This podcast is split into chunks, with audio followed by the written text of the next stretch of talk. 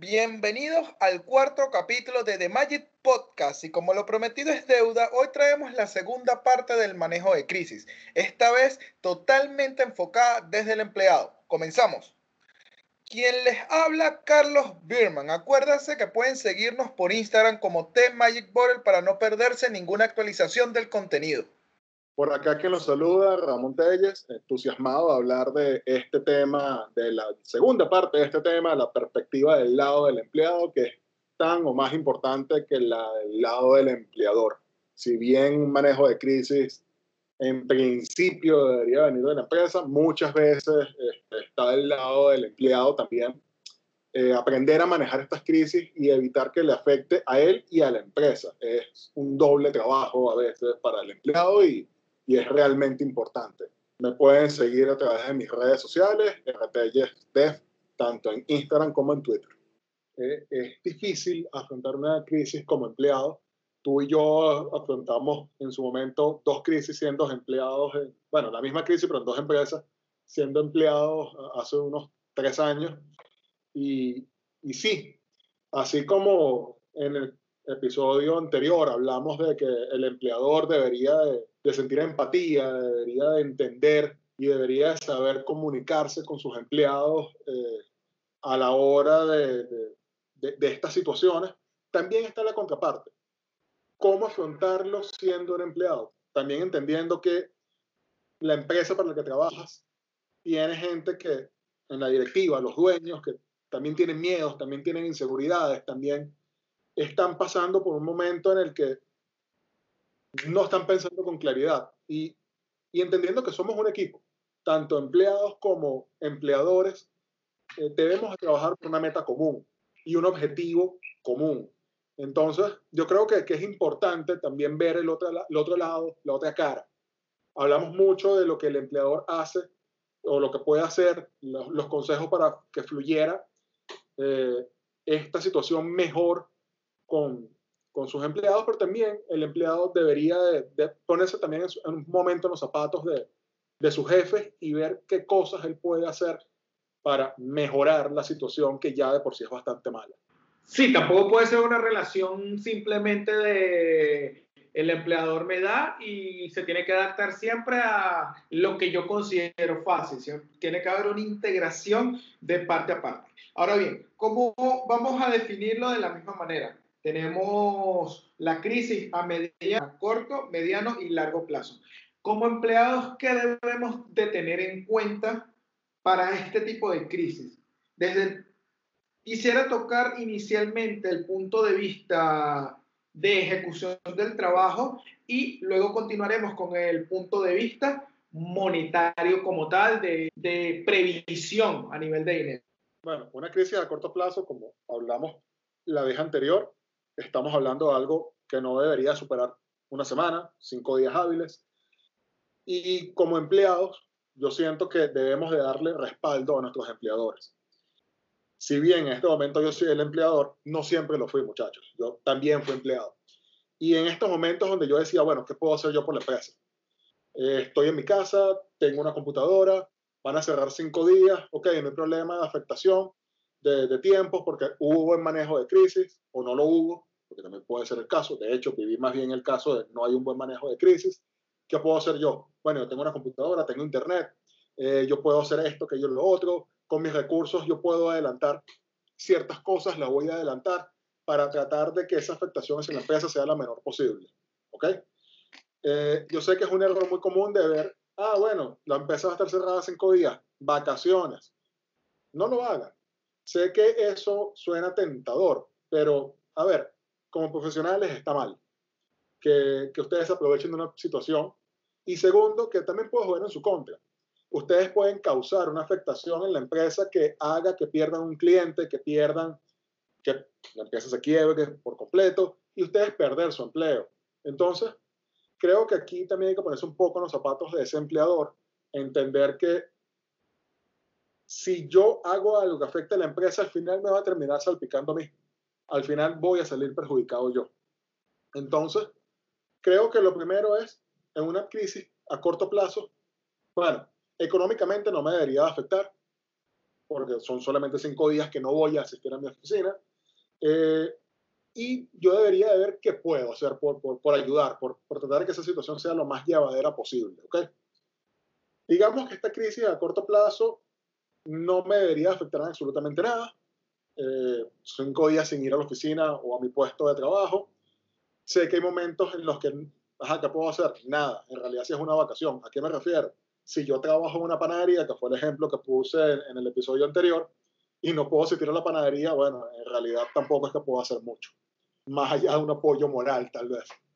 Sin embargo, si trabajo en la prestación de servicios, si soy un abogado, si soy un contador, si soy de recursos humanos, sí hay cosas que puedo hacer. No puedo a lo mejor operar al 100%, pero siempre hay cosas que puedo hacer para mitigar un poco ese impacto. ¿Dónde viene el problema? A partir de las crisis que van de más de, de mediano a largo plazo. Estas crisis Ya. son las que... Voy a decir algo de corto plazo.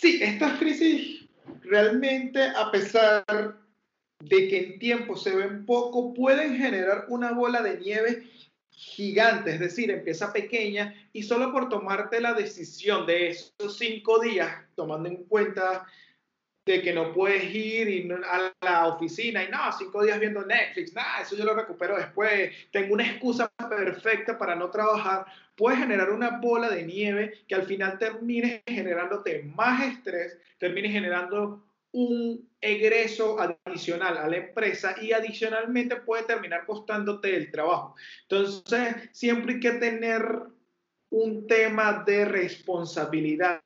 Ya desde el punto de vista de empresas hay que lograr un sentido de pertenencia para que el empleado también diga, yo lo voy a hacer por la empresa porque sé que me necesita. Porque si no se trabaja ese sentido de pertenencia, el empleado no va a tener esa motivación más allá del miedo de perder su trabajo y por eso debo entregarlo. Eh, Estoy totalmente de acuerdo. Sin embargo, yo siempre he sido partidario de ser profesional ante, nada. Y si yo siento que la empresa no merece mi esfuerzo, me busco otro empleo. Pero yo no voy a dejar de rendir. Insisto, no estoy justificando a la empresa. Estas empresas no se merecen empleados que den la cara por ellos. Y eso lo quiero dejar bien claro. Pero yo como profesional, yo, mi reputación, que es lo que a mí me importa, yo la voy a cuidar ante nada. Y yo soy del tipo de personas que responde hasta el último día. Eso sí, si la empresa no me valora, me voy a ir. Hasta el último día que yo les trabaje, voy a ser responsable. Voy a dar lo mejor de mí. Pero entiendo tu punto, Carlos. Y también las empresas tienen que ganarse esto. Esto no es un derecho adquirido simplemente porque soy su empleado. Y es importantísimo ver eso. Sí, no, no, estamos hablando de, robots que su obligación es trabajar, estamos hablando de seres pensantes y sintientes que deben saber al norte a dónde van, porque si no lo tienes ahí haciendo unas tareas, es más, hasta la, al personal de, recursos humanos, el personal de, de mantenimiento, tienen que saber cuál es el motor central de la empresa a nivel de filosofía para que ellos puedan integrarse y decir, yo voy a trabajar por ellos porque ellos están trabajando por algo y a su vez me están ayudando a mí. Totalmente de acuerdo, Carlos. Y aquí quiero también aclarar algo. Si bien dije que yo siempre daba el 100%, sin importar si la empresa se lo merecía o no se lo merecía, el punto es que cuando la empresa se lo merece, yo no doy el 100, yo doy el 200. Entonces, ¿a qué me refiero con esto? Si la empresa no se lo merece, yo como también mencioné en el podcast anterior, no te atiendo una llamada eh, después de mi horario de trabajo, yo no voy a hacer nada fuera de mi horario de trabajo, yo no te voy a dar una hora extra porque no te la mereces.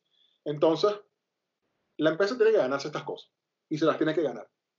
Cuando yo digo que yo doy el 100% y mi reputación por delante es porque dentro de mi horario de trabajo yo voy a cumplir.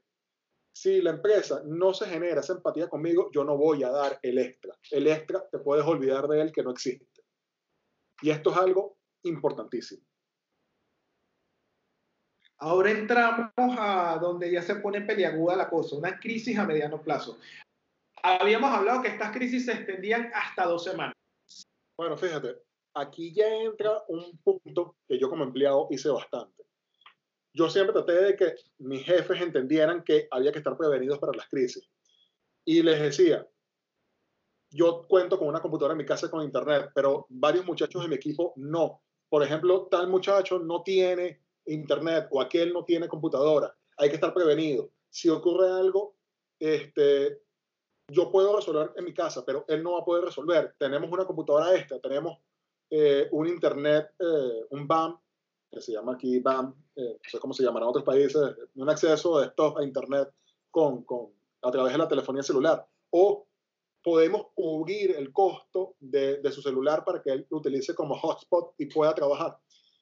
Esto no siempre fue muy bien aceptado por las empresas y en realidad siempre me decían que era alarmista y pesimista por tener estos planes de contingencia a mano. Lo bueno es que el 2020 te da la razón. Sí. En realidad me la dio el 2017, pero bueno. Bueno, a nivel de Venezuela, a nivel de Venezuela y a Chile se la dio el 2019. Así que no eres ni tan alarmante ni tan pesimista, eres realista. Bueno, los planes de contingencia mucha gente los toma como pesimismo y no son pesimismo. Yo no estoy diciendo que algo malo pase, simplemente estoy prevenido si pasa. Y como empleado nosotros también tenemos que tener estas consideraciones. ¿Qué va a pasar? ¿Qué debe saber mi empleador sobre mí, sobre mis condiciones, sobre mis recursos, para que él pueda armar sus planes de contingencia? E, eso es algo que nosotros tenemos que tener en mente. Y si bien lo dijiste, debe de ser algo parecido a la primera contingencia, en este nivel de contingencia, en este mediano plazo, posiblemente el empleador te va a pedir que trabajes desde tu casa. Entonces ya va a ser, digamos, un poco de imposición. Y no lo tomes como imposición algo malo, sino que a lo mejor durante los primeros cinco días, bueno, vete para tu casa mientras resuelvo. Si estamos hablando de una crisis de, de, mediano plazo, que van a ser 15 días, él no te va a decir vete a tu casa. Él te va a decir, mira, vete a tu casa, pero me tienes que entregar esto. ¿Ok? Entonces también tú tienes que ver cómo vas a manejar esas crisis tú tienes que estar consciente de qué recursos tú no tienes, que tú debas de decirle a tu empleador, yo te resuelvo, pero yo necesito una computadora, o necesito acceso a Internet, o necesito una tabla digitalizadora si soy diseñador, o qué sé yo, cualquier cosa que tú requieras para cumplir con tu trabajo. Entonces, fíjate, aquí ya entra un poco más de, de alianza, de, de empatía, de, de, entender la situación y de plantear qué realmente tú necesitas. ¿Ok? Eh, por ejemplo, necesito un pendrive para poderme llevar mi trabajo a mi casa, porque lamentándolo mucho, tú no tomaste previsiones, no, hay, no, no está nada respaldado en la nube, por ejemplo. O sea, ese tipo de cosas yo creo que como empleados debemos de tenerlas en cuenta. Y lo segundo, que también puede ser un error los primeros días, es lo que tú dijiste, Carlos. Bueno, yo hoy voy a ver Netflix y mañana voy a empezar a trabajar, porque ¿qué tanto me puede afectar? No, señores, háganlo al revés cumplan con sus obligaciones y si terminan temprano vayan a ver Netflix. Sí, no, entiendo por qué sucede el tema de, de, procrastinar primero y hacer después, cuando es mucho más fácil hacer primero, mientras estés en tu rango de tiempo, y verte a ver Netflix, estás más calmado, porque tú cuando procrastinas y ves Netflix tienes en la mente la tarea que tienes pendiente y peor aún, a lo mejor no te dan los tiempos y terminas trabajando hasta las 3 de la mañana porque tienes que entregar algo el día siguiente y te generas una cantidad de estrés innecesario.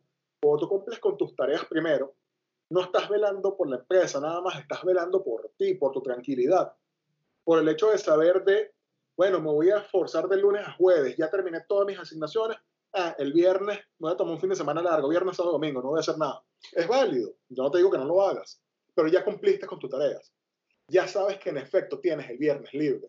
Si tú dices, el lunes voy a ver Netflix y bueno, trabajo, a lo mejor vas a terminar trabajando el fin de semana porque no te dieron los tiempos. Y eso es algo importante, aprendan a manejar su tiempo, porque están en su casa no quiere decir que están de vacaciones ni que deban de trabajar en exceso, porque ambas cosas son mal manejo del tiempo. Y eso lo quiero dejar bien en claro. Ahora bien, en, en esta crisis a mediano plazo sí puede haber una afectación de dinero sí te puede ver afectado a nivel económico. A ver, si estás empleado fijo, digamos que no te debería representar ningún problema, cumples con tu trabajo, simplemente estás haciendo home office. Pero si eres un trabajador a destajo, si trabajas, si trabajas de forma medianamente independiente, aquí puede haber una afectación. Y tú debes de tener, así como la empresa debería de tener sus ahorros, tú también deberías de tener. Sé que en muchos casos es difícil, pero deberían de tener sus ahorros y sus planes de contingencia. En el caso personal creo que es un poco más difícil porque a veces el ahorro no, es nada más tener dinero en cuenta. Por ejemplo, yo soy una persona que, que me gusta tener comida eh, para un periodo de tiempo largo, no por nada catastrófico ni porque sea negativo, simplemente porque me da fastidio ir al mercado. Entonces yo suelo comprar la carne para dos meses, yo suelo comprar los no perecederos para dos meses. Este, e, esa es mi forma de, yo de yo sentirme tranquilidad, pero es más que todo porque me da fastidio, porque no tengo el tiempo para hacerlo. Ahora bien, durante esta crisis me ha servido enormemente, porque cuando mucha gente, muchos amigos me decían, tengo que salir corriendo, no sé dónde ir, no tengo tapaboca, yo tenía comida en la nevera. Yo tenía cómo resistir 15 días, un mes sin salir de mi casa y no iba a pasar ningún tipo de necesidad eh, en cuanto a alimentación. Y obviamente tener dinero en cuenta para tú poder subsistir a estas situaciones. Además, que se ha visto el caso de empresas que de muy mala manera han dicho que van a suspender los bonos, por ejemplo, que mucha gente, en el caso de Venezuela, depende de esos bonos. El sueldo es realmente un chiste simbólico y el bono es lo que te permite eh, llegar a final de mes. Si tú no tienes un pequeño ahorro, aunque sea para comida, te vas a ver afectado, te puedes ver afectado. Entonces hay que tener estas previsiones siempre a la mano. Además, aquí estamos viendo la crisis de la empresa, pero también puede ser una crisis personal. ¿Qué pasa si tú pierdes tu empleo? Olvídate del coronavirus, olvídate de una crisis de la empresa. Por X razón pierdes tu empleo. Tú deberías de tener, aunque sea un par de meses de sueldo en tus cuentas para poder resistir esta situación. Fíjate que ya no estamos hablando ni siquiera de, una pandemia, estamos hablando de simplemente me quedé sin empleo. Ya entramos en el tema donde realmente para sobrevivir debemos haber pensado a futuro. Es decir, no podemos evitar de que el problema nos golpee para tomar acción. Ya cuando entramos en un tema de mediano y largo plazo, tuviste que haber visto el horizonte tiempo atrás y trabajar en eso. Ya a largo plazo, ¿qué es lo que estamos viendo? ¿Qué hay que tomar en cuenta? ¿Qué tú consideras que es un colchón a largo plazo óptimo para sobrevivir? Obviamente dependiendo de, del estilo de vida de cada persona. Es muy subjetivo. Dependiendo del estilo de vida y también que, bueno, hay que tomar ciertas consideraciones. Yo por lo menos entro en, en un modo que se llama, que yo llamo eh, lo mínimo necesario. Y es en ese momento que digo, bueno, ok, tengo una situación, tengo una crisis, no voy a salir a comer a la calle, no voy a ir al cine, voy a ahorrarme esos gastos innecesarios. ¿Ok? Y yo, ¿cuánto necesito realmente para comer para mis servicios básicos? Necesito tanto, ok, necesito tener tres meses de mis necesidades básicas. Insisto, dependiendo de tu estilo de vida, tu necesidad básica puede ser Netflix. Dependiendo de tu estilo de vida, tu necesidad básica puede ser tener luz en tu casa, nada más. O sea, ahí ya varía de, de lo que, de, de, tu estilo de vida, de tus gastos. Ya, pero aquí me parece responsable definir un estándar de lo mínimo necesario.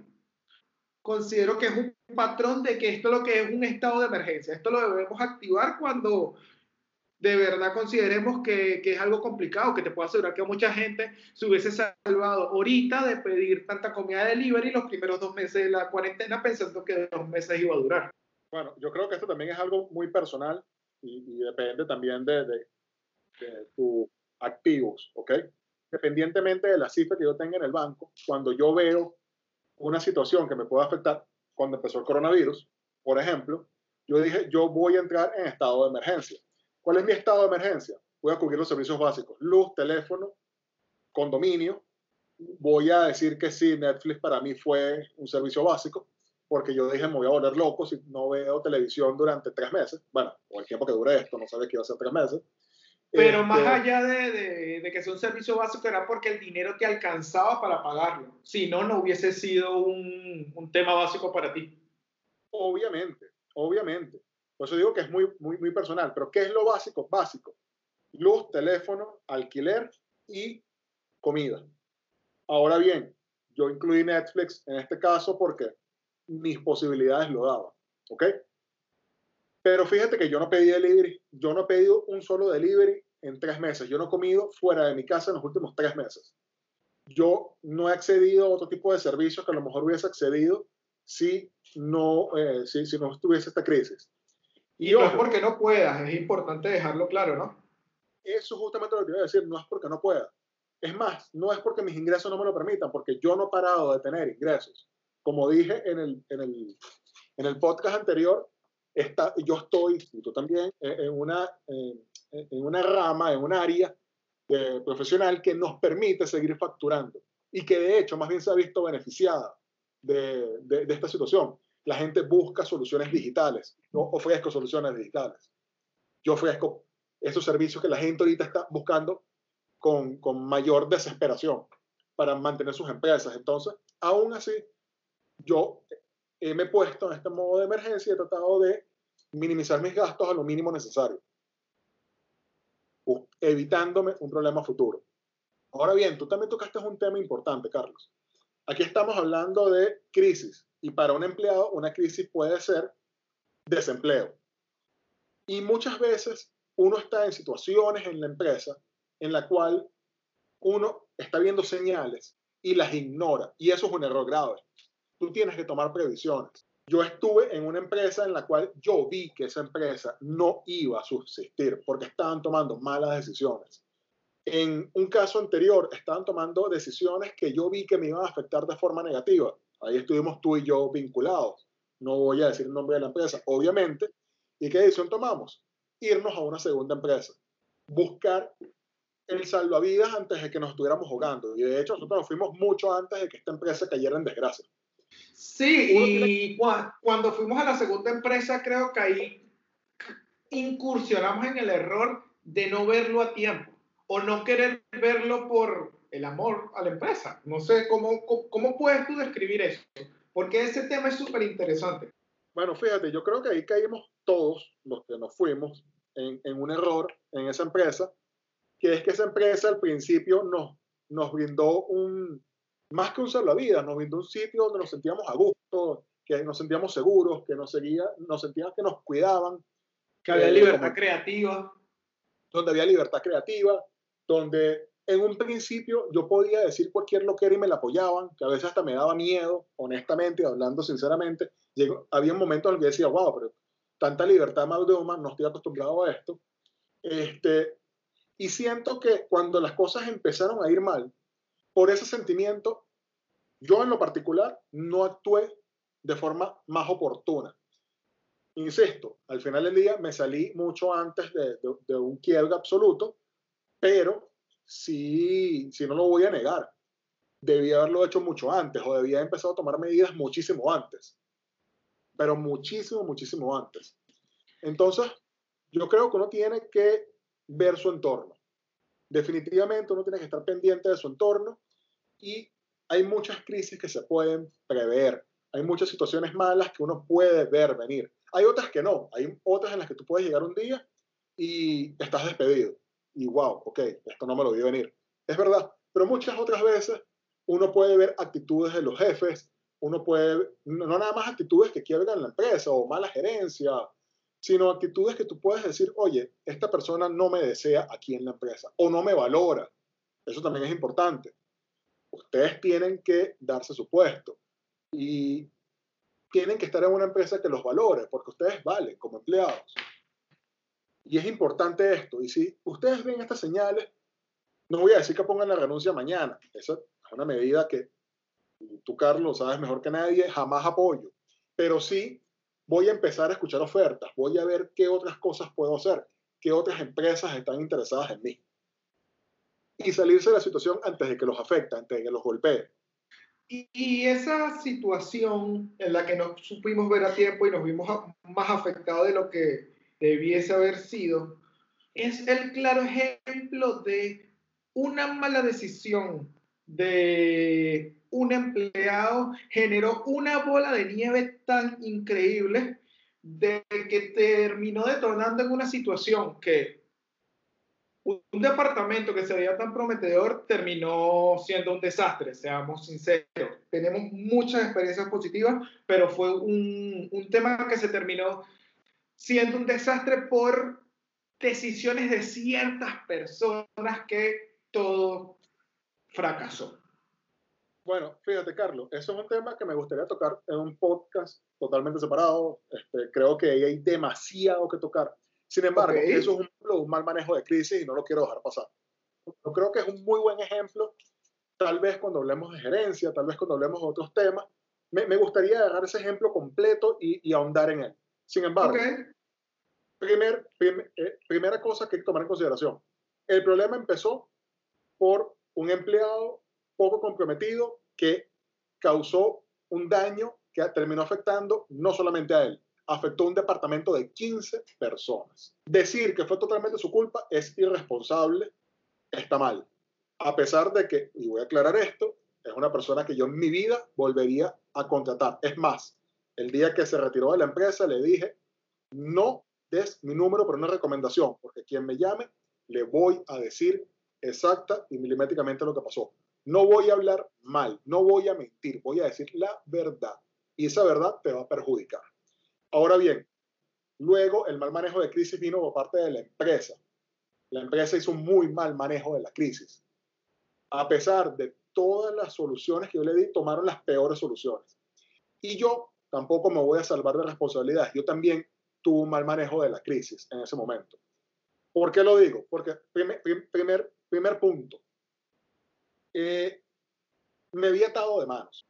Y en vez de tomar acciones más contundentes, por ejemplo, yo no voy a seguir gerenciando este departamento así. O la empresa toma acciones o yo me retiro.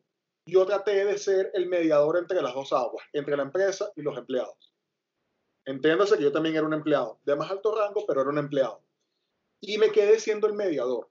Y yo no debía haber sido el mediador. Yo debía haber sentado con la directiva y haberle dicho, no funciona lo que están haciendo, van a generar un caos absoluto y si ustedes no toman medidas, ojo, yo la primera parte la dije, pero debía haber sido más puntual. Si ustedes no toman medidas, yo me retiro. Y me retiro advirtiéndole a todo el equipo lo que está pasando, porque no voy a dejar que mis muchachos se hundan conmigo. Ahí fue donde yo creo que manejé muy mal la crisis. Yo debí haber sido más contundente hacia la, directiva de la empresa. Y no me voy a, lavar las manos en ese aspecto y creo que esto es importante que la gente lo entienda. Muchas veces uno cree que por, por no ser contundente no ser tajante está beneficiando a la empresa, a tu equipo. No, estás cometiendo un error.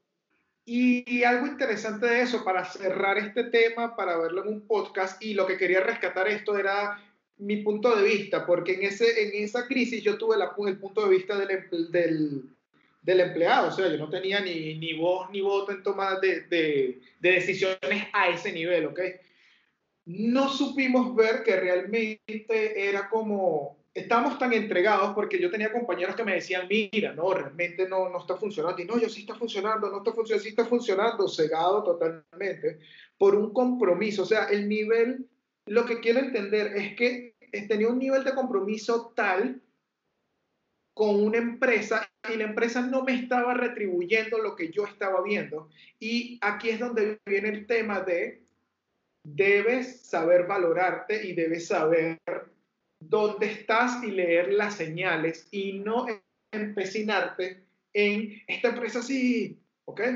Tienes que ver las señales. Es igual a un ex tóxico, idéntico. Si tú ves las señales, aléjate de ahí. No, totalmente de acuerdo contigo. Esto es un ex tóxico. Y cuando tú ves estas señales de toxicidad, aléjate, sal corriendo. Bien sea una novia, bien sea una empresa. Aléjate. O un amigo. Hay que alejarse de esas situaciones tóxicas. Es así, es así. Ahora, continuando con el tema de la crisis eh, a largo plazo, ¿cómo tú consideras que deberías distribuir un fondo de dinero? ¿Cómo yo debo ir generando esto? Porque sabemos que para una crisis a largo plazo tengo que ir empezar ya. ¿Cómo debo ir generando? ¿Cuánto porcentaje mensual debo guardar? Este, todo desde el punto de vista de tener un sueldo. Obviamente si nos vamos al emprender ya tenemos que ver opciones, intentar generar ingresos, otros activos, pero vamos a verlo ahorita como el empleado que está conforme dentro de la empresa donde se encuentra y está feliz. Ok, aquí ya entra una situación que en Latinoamérica es difícil. Los expertos te dicen que ahorres un 30% de tu sueldo. el otro 70% puedes hacer lo que te dé tu gana con él. El 30% guárdalo. Ahora, en Latinoamérica eso no siempre es posible. Y estemos claros que muchas personas que nos están escuchando nos van a decir, no, yo no puedo guardar el 30% de mi sueldo, si más bien de casualidad llego a final de mes. Y aquí es donde viene algo, a ver, soy un poco enemigo de, sin embargo, entiendo la situación y yo también estuve ahí. Y es el hecho de hacer freelance. Yo sé que no debería estar dando esto, porque soy el dueño de una empresa, por lo que tú quieras, pero yo lo hice. Y si, no digo que no lo hice, es mentira. Y, y el freelance, y aquí es donde está el error también del empleado, el freelance es el que te debería permitir ahorrar ese 30%. Y aquí es donde está un error grave y garrafal. Yo vi gente que trabajaba conmigo, que hacía freelance, de hecho a veces hacíamos los freelance juntos, y llegaban después con un software nuevo. Yo decía, pero no, amigo, el freelance no debe de ser para eso. El freelance debe de ser para tener tu colchón. Si ya lo tienes, genial, gástate el dinero en lo que te dé tu gana, porque yo también lo hice. Yo no estoy diciendo que no lo hice, pero yo primero aseguré mi dinero, primero aseguré mi supervivencia, primero aseguré tener un respaldo económico y después, ok, hice un freelance y, y, y me compré X cosas que yo quería, un celular o una computadora o cualquier cosa. Aquí lo otro importante a la hora de hacer freelance es que, y lo tienen que ver, mucha gente hace exceso de freelance, abusa. Y eso va en contra de ustedes. Esto no estoy hablando porque perjudica a la empresa, va en contra de ustedes.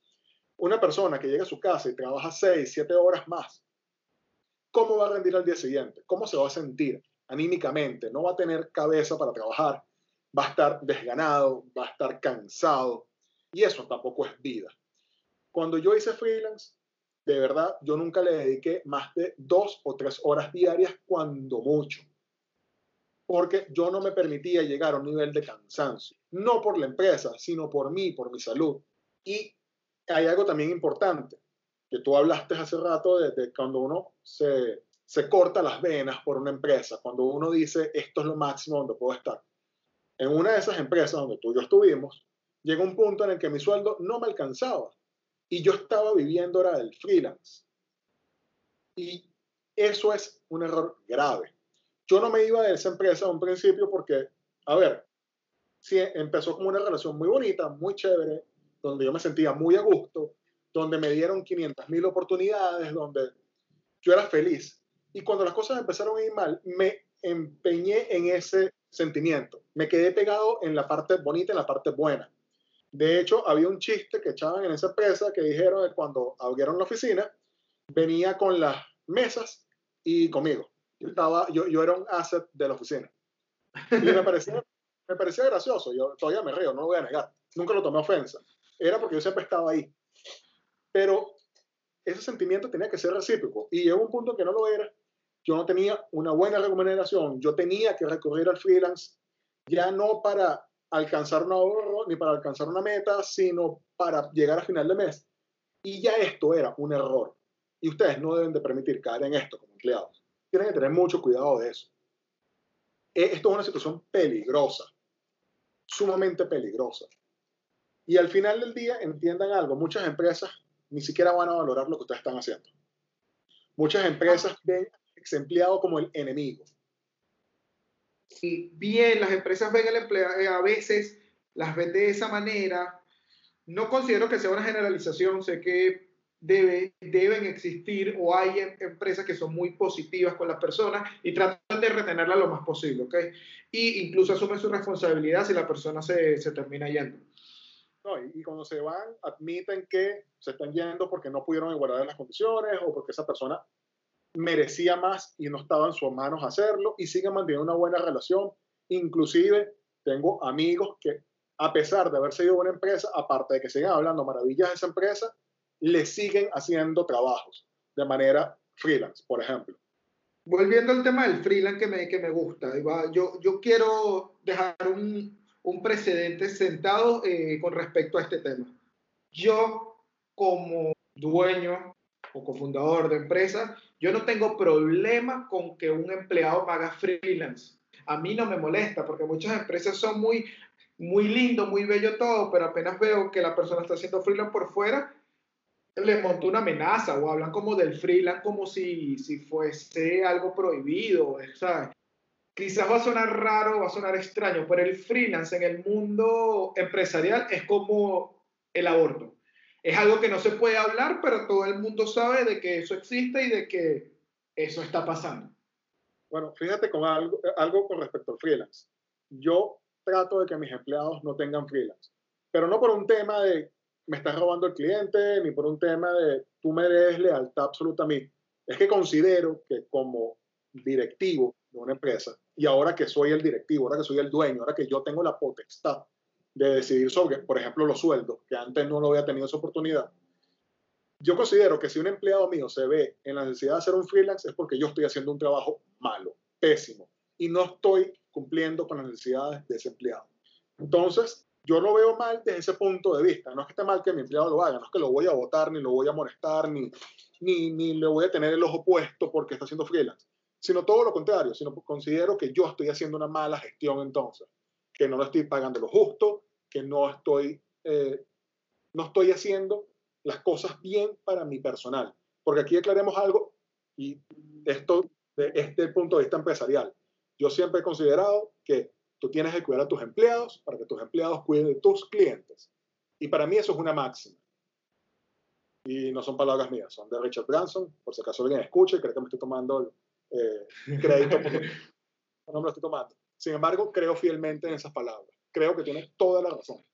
Ok, pero ahora bien, hay, hay empleados que por más que tú les pagues bien, estén tranquilos, y, pero hay empleados que tienen más hambre de dinero que otros y quieren tomar su freelance y, por, e, y a eso es que yo digo que no me opongo, porque quizás el empleado tiene una meta de a 12, a 4 meses comprarse un carro y, con, y el sueldo no, no, no alcanza hasta allá, pues, porque hay un límite.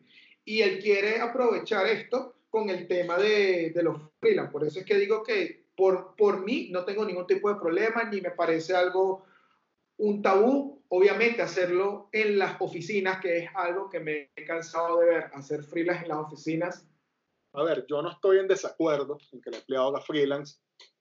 Insisto, yo lo que no quiero es que mis empleados hagan freelance porque no les quede de otra, porque no llegan a final de mes, porque no cubren sus necesidades, porque les estoy pagando un sueldo que no es correcto. Dejando eso de lado, hay otras razones para hacer freelance, no necesariamente es el dinero. Es más, te voy a decir algo. Cuando yo estuve en esta primera empresa, eh, yo ascendí de forma muy rápida. Yo me destaqué, empecé a ascender, empecé a tener mayores cargos, mayores posiciones, de una manera astronómica. Es más, para hablar claro, me tomó tres meses pasar de ser programador junior a ser el gerente de esa empresa. Tres meses, nada más me tomó. Y mis niveles de ingresos eran realmente buenos, en extremo. Pero yo tenía de repente algún compañero que tenía, caso puntual, el abuelo, si está escuchando esto, sabrá quién es. Y él quería que yo hiciera la página, que yo la hiciera, porque él confiaba en mí, él quería que la página fuese hecha por mí. Y yo no lo, no lo hice ni siquiera por dinero, lo hice por, ¿sabes? Ego, y no lo voy a negar, de, de que esta persona haya recorrido a mí y quería que yo fuese que hiciera la página. Y él sabía que si iba con la empresa, a lo mejor lo iba a hacer yo, a lo mejor no, a lo mejor se la asignaba a alguien más, y él quería que yo la hiciera. Fíjate que ni siquiera fue un tema de dinero. Y durante los dos primeros años que hice freelance, primero eran muy, eh, muy contados. Yo no aceptaba freelance de todo el mundo.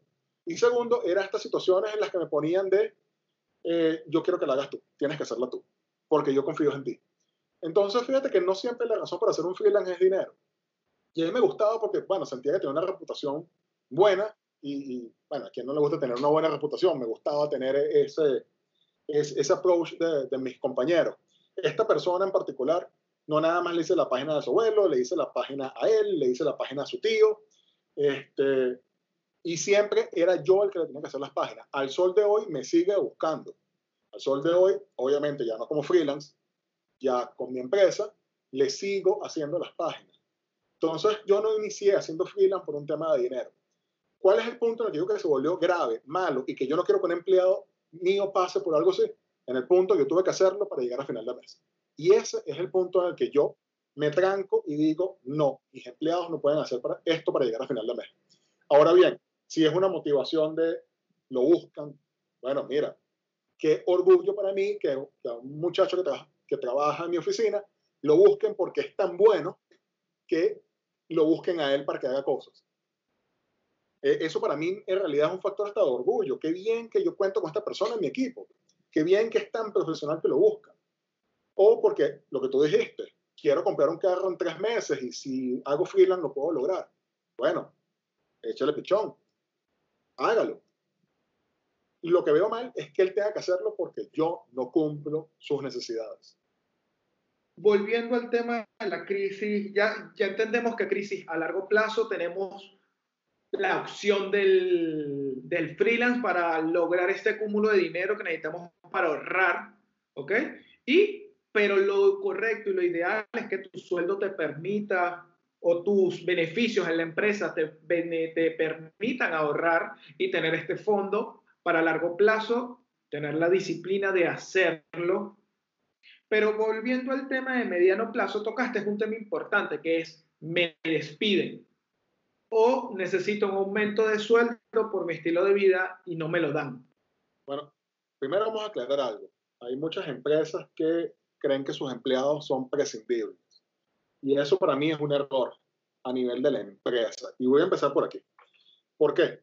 A ver, yo sé que nadie es imprescindible, pero ese, e, e, ese concepto, la mayoría de las empresas lo llevan a una connotación negativa y mal llevada. Cuando yo digo que alguien no me es imprescindible, es porque yo no voy a cerrar mi empresa porque un programador me renuncie. Sin embargo, yo no quiero que me renuncie. Si esa persona se va, yo voy a tener que entrenar a un programador nuevo, ese programador va a tener que adaptarse y durante un periodo bastante largo no me va a ser una persona 100% productiva. Yo tengo que cuidar a mis empleados. Y cuando se entiende que una persona es imprescindible, no, me importa que renuncie. No, sí te tiene que importar. Sí te tiene que importar. Esa persona es importante para ti, para tu empresa, para tu modelo de negocios. Entonces, yo primero quería aclarar esto porque eso es un error bastante grave. Nadie es imprescindible. Mira, sí, es verdad, pero que se te vaya un empleado no es bueno. Entonces, no tomes esa actitud de no voy a aumentar el sueldo, no le voy a dar más beneficios, no le voy a dar una hora libre para que vaya al odontólogo porque para mí nadie es imprescindible. No, amigo, eso es un error muy grave. Eh, luego, vamos a, a, lo que, obviando eso, vamos a suponer que estás en una empresa que realmente es buena, que realmente valora a sus empleados, que le da el valor correcto.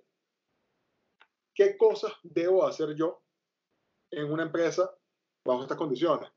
Hacerme notar, dar un poco más de mí, si me asignan dos cosas, voy a tratar de hacer una tercera, demostrar proactividad, demostrar compromiso.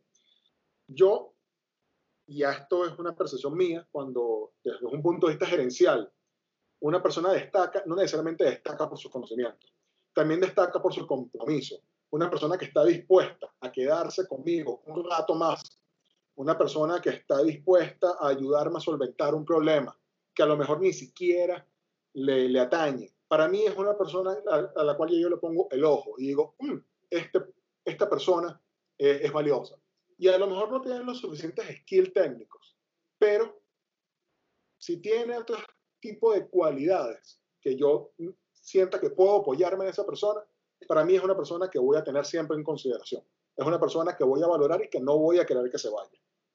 Más que si tuviera los skills técnicos, porque yo no gano nada con un empleado que sepa todos los lenguajes de programación habido por haber.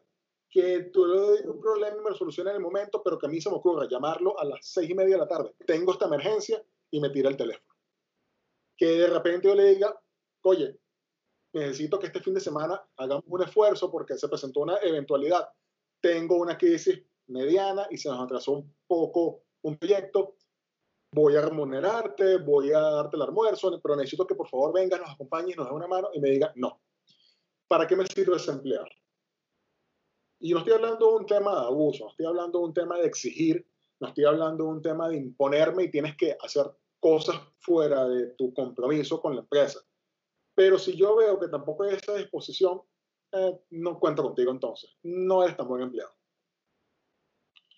Ok, entonces tú dices que el empleado siempre tienes que buscar generar valor en una empresa, generar, y la empresa tiene que buscar de que ese empleado quiera generar ese valor y darle la oportunidad de generar eso que vuelve tan preciado a la empresa, porque también hay algo en lo que se incurre mucho y ya estoy quizás tocando un tema un poquito diferente y es que no permiten a la persona dar una propuesta o dar una visión, siempre es una visión cerrada de cómo se vinieron haciendo las cosas, seguimos haciendo las cosas.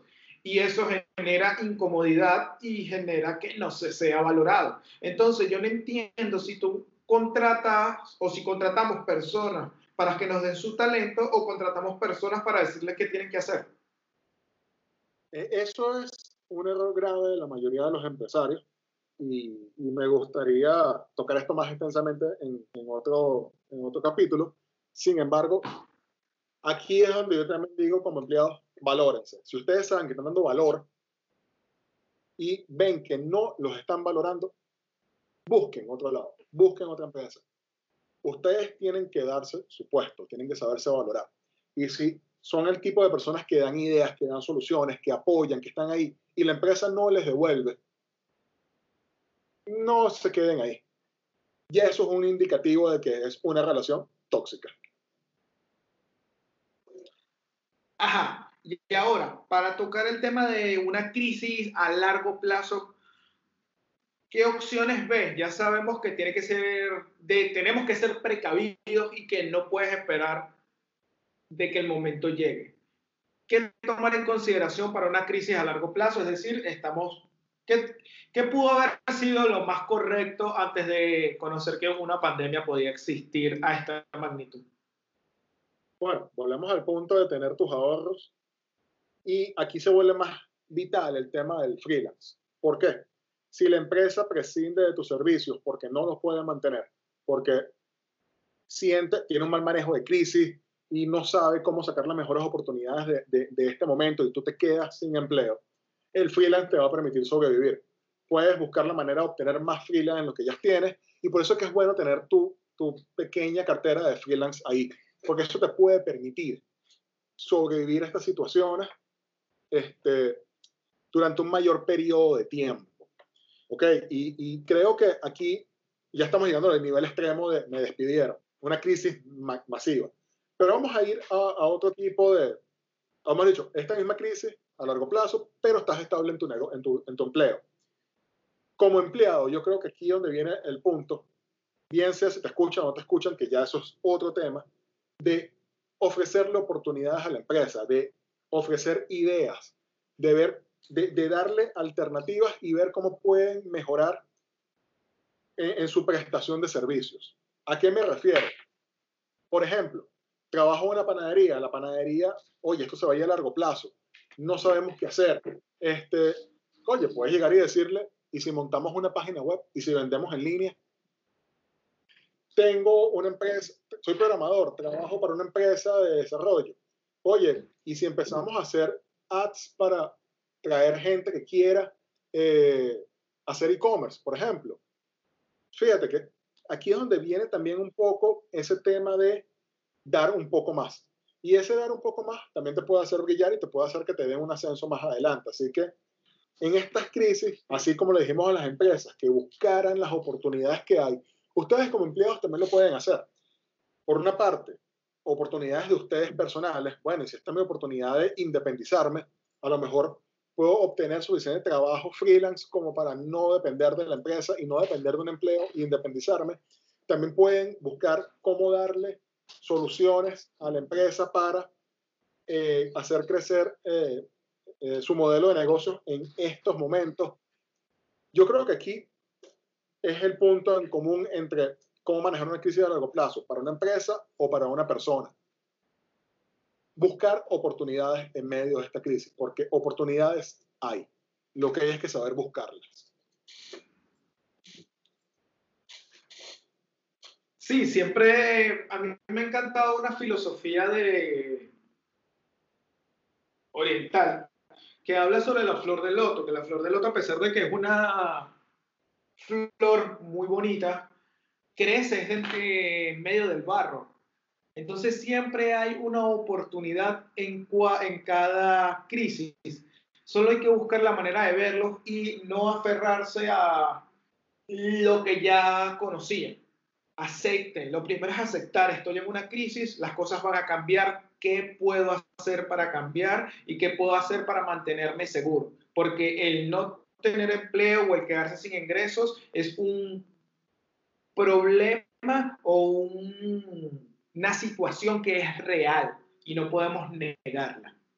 Eso es algo bastante grave, a lo cual no, no siento que estoy juzgando, porque yo siento que yo también estuve ahí, pero es ese tema de tengo un buen empleo, estoy bien, ¿por qué me debo de molestar en pensar en, en, en un manejo de crisis? ¿Por qué me debo de molestar en pensar qué, qué va a pasar el día que yo no tenga este empleo?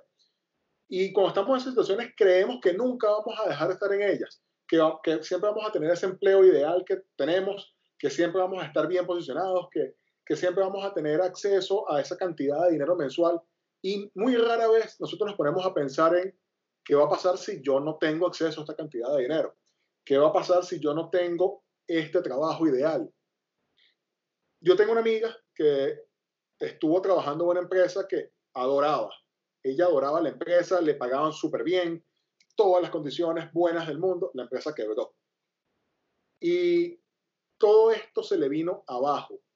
Y ahora está trabajando en un sitio donde la explotan, donde las condiciones no son las mejores. Salarialmente le pagan más o menos igual, pero todos los, los demás beneficios, que no, no, son necesariamente monetarios, ya no los tiene. Y y, ese, y esa sensación de pérdida, a pesar de que ya ha pasado unos cuantos meses, diría que unos seis meses más o menos, la sigue teniendo. Justamente porque nunca se preparó mentalmente para qué pasa el día que yo no tenga este empleo. Y yo creo que eso es algo, un ejercicio que todos deberíamos hacer. También, y estuve mucho tiempo en esa situación de comodidad de yo no escucho ofertas salariales, donde yo estoy, estoy genial, yo no voy a ni molestarme en otra empresa. Eso también es un error, Carlos. Y yo creo que uno debe de vez en cuando ir y escuchar la oferta a alguien más. De vez en cuando ir y ver qué, qué, me ofrecen en otro sitio. No estoy diciendo que salgas a buscar empleo ni que estés todo el tiempo buscando empleo, pero también es una realidad que uno cuando está bien, uno tiene, yo por lo menos que siempre he tenido mi LinkedIn, eh, abierto y se me ha molestado en, digamos que es la red social que más, más, más, mantengo, este, a pesar de que últimamente no lo he hecho, este, siempre me llegan ofertas eh, de empleo. Y, ok, ahorita estoy en una posición en la cual no, las, no, las, no, me interesan porque tengo mi empresa, pero anteriormente a eso, y tú lo sabes muy bien, llegaba, ah, me hicieron otra oferta de empleo, ajá, ni siquiera les voy a responder. Y eso está mal. Eso está mal porque tú tienes que ver qué otras opciones tienes. Y siempre es bueno escuchar esas otras opciones. Habrán algunas que son malas, habrán algunas que te ofrecen lo mismo y tú no te vas a querer ir, pero también te pueden salir oportunidades geniales de ahí y las estás descartando. Y eso es un error grave que todos cometemos. Siempre va a haber la persona que cada cierto tiempo va a ir a una empresa diciéndote y llegaste a ofrecer todo más de chantaje. Yo lo entiendo de que es así, de que puedes ver que en el mercado están ofreciendo más, pero que cada tres meses hagas eso, está chantajeando a la empresa literalmente. O sea, yo como empleado no lo haría y es, considero que es poco ético y a nivel de, de la empresa también es desgastante. Porque si tú me ofreces, me pides un aumento cada tres meses, me estás generando el aumento del valor a lo que me estás pidiendo que te aumente el sueldo o sigues trabajando igual. Fíjate, Carlos, pero es que ya aquí lo estás llevando a un nivel negativo, depende de lo que tú hagas con esa información. Yo creo que tú deberías de ir, deberías de ver qué condiciones te dan, no necesariamente es dinero adicional, a lo mejor te dan otras libertades o otros beneficios que te convienen más, yo creo que es un tema de, de, saber cómo está el mercado y de valorarte. No es un tema de chantajear a la empresa en la que tú estás actualmente. Es un tema de ser previsivo. Es un tema no, pero es que no hablo de, disculpa, no hablo de chantajear a la empresa, sino cómo, qué decirle a esas personas que hacen eso. Es que hay, justamente para eso iba. Ya esto es una situación que, que te comenté que me había pasado con alguien a quien tú conoces. No voy a decir su, su nombre, obviamente. Puedo decir que, que, sus iniciales eran PM. Este, tú, tú entenderás qué significa PM. Este, donde, a ver, en un principio, a mí hasta me, me beneficiaba esa situación. Y te explico por qué. Era una persona que llegaba, empezó a llegar por lo menos una vez al mes, ni siquiera cada tres meses. Por lo menos una vez al mes diciendo, voy a renunciar. Me ofrecieron tanto de sueldo en, en tal empresa. Yo iba con la directiva y le decía, oye, este muchacho va a renunciar, eh, le ofrecieron tanto. Le aumentaban el sueldo de él y me lo aumentaban a mí porque yo era su jefe. Entonces, para que hubiese una, una, ¿cómo se llama? Para, que, para que mantener un equilibrio, me aumentaban el, el sueldo a mí. Esto pasó por lo menos tres o cuatro veces. A la cuarta vez, yo vengo y él me dice esto, hablo con la directiva y le digo, eh, le están ofreciendo otra vez un sueldo más elevado. Bueno, vamos a aumentarle. No, no le van a aumentar nada. Quiero que se vaya. Porque yo no cuento con esa persona. Yo no sé si asignarle un proyecto o no, ya me da miedo, ya, ya no, que se vaya, si lo pusieron más que se vaya, que sea feliz en el otro lado. Eh, e, esto es desgastante, esto es frustrante. Y aunque sí me está generando un beneficio a mí, porque insisto, en ese momento me generaba un beneficio, cada vez que lo aumentaban el sueldo de él, me lo aumentaban a mí, eh, me genera un nivel de estrés impresionante, dejen que se vaya. Entonces lo que tú dices es importante, Carlos, esta gente también tiene que entender, esta gente que hace estas cosas, que eso está mal. Una cosa es ir a una entrevista, escuchar qué te dicen, analizarlo y pensar. Y si de verdad crees que te debes de ir, vete. No lo utilices como, un, como una herramienta de chantaje. Eso está mal, eso es poco profesional.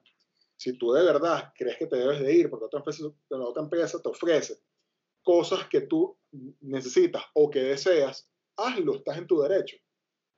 Pero no lo utilices como una herramienta de chantaje. Si tú crees que mereces un mejor sueldo, habla con tu empleador, dile, mira, de verdad creo que necesito un mejor sueldo por A, B y C. Pero no, no utilices la herramienta de me están ofreciendo más y si tú no me pagas, yo me voy. Porque vas a caer en esto y te puede pasar lo que le pasó a esta persona, que yo le dije, vete. Como dato curioso, un tiempo después, yo fui a esa empresa donde a él lo habían contratado y en efecto, lo que él le estaba diciendo que le, estaban, que le iban a pagar era verdad yo siendo, eh, me habían ofrecido un cargo mucho mejor que el de él, eh, mis beneficios en realidad eran tan enormes que la empresa donde yo estaba no me los podía cumplir. Era imposible para la empresa cumplírmelo. Y cuando me lo conseguí, le dije, oye, ¿qué opinas tú de la empresa? Me arrepiento de haberme ido. Aquí sí, me pagan muy bien, pero me explotan. No tengo vida trabajo de lunes a sábado, no de lunes a viernes, y no trabajo ocho horas diarias. A veces termino trabajando 10 y 12 horas. El pago es genial, pero me están volviendo loco, no tengo vida. Entonces, tomen en consideración estas cosas, no se dejen eh, engañar simplemente por una promesa de más dinero. También vean las condiciones. Aquí lo digo como empleado, como empleado que fui, el dinero no necesariamente lo es todo y no es toda la razón para quedarse en una empresa. Si bien ustedes necesitan un dinero para cubrir sus gastos y sus necesidades y mantener un estilo de vida, y no estoy juzgando eso, también hay otros factores. Me dan libertad, trabajo por objetivos, puedo pedir un día libre para hacer una diligencia personal, me dan flexibilidad, me tratan como un ser humano o como una máquina. Hay cosas también que tomar en consideración más allá de dinero. De mi parte, quiero agradecerte, Ramón, porque hayas venido. Este, tu conocimiento del área gerencial siempre da un enfoque correcto y lo que me gusta de esto es que hablamos de cosas que realmente existen, no tenemos tabú en hablar sobre eh, el despido, la posibilidad de no tener un empleo, la posibilidad del, del chantaje del empleador. Creo que son cosas que, que existen realmente y que me encantaron tocarlas esta vez. Si quieres decir unas últimas palabras, si te quieres despedir, tus redes sociales, todo tuyo el micrófono, Ramón. Para cerrar, igual que en el episodio anterior, hay que ser flexibles, hay que ver las cosas que están ocurriendo y hay que estar prevenidos siempre. Esa es la mejor herramienta que tenemos. Ver el ambiente, ver las cosas que están pasando, hacer juicios y tratar de ser lo más previsivo posible, tratar de adelantarse a las situaciones antes que las situaciones te afecten. Ese es el mejor manejo de crisis que puedes hacer.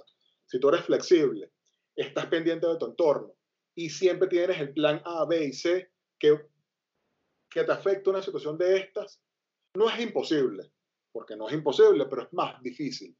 Y es más probable de que salgas a flote de mejor manera y más rápido.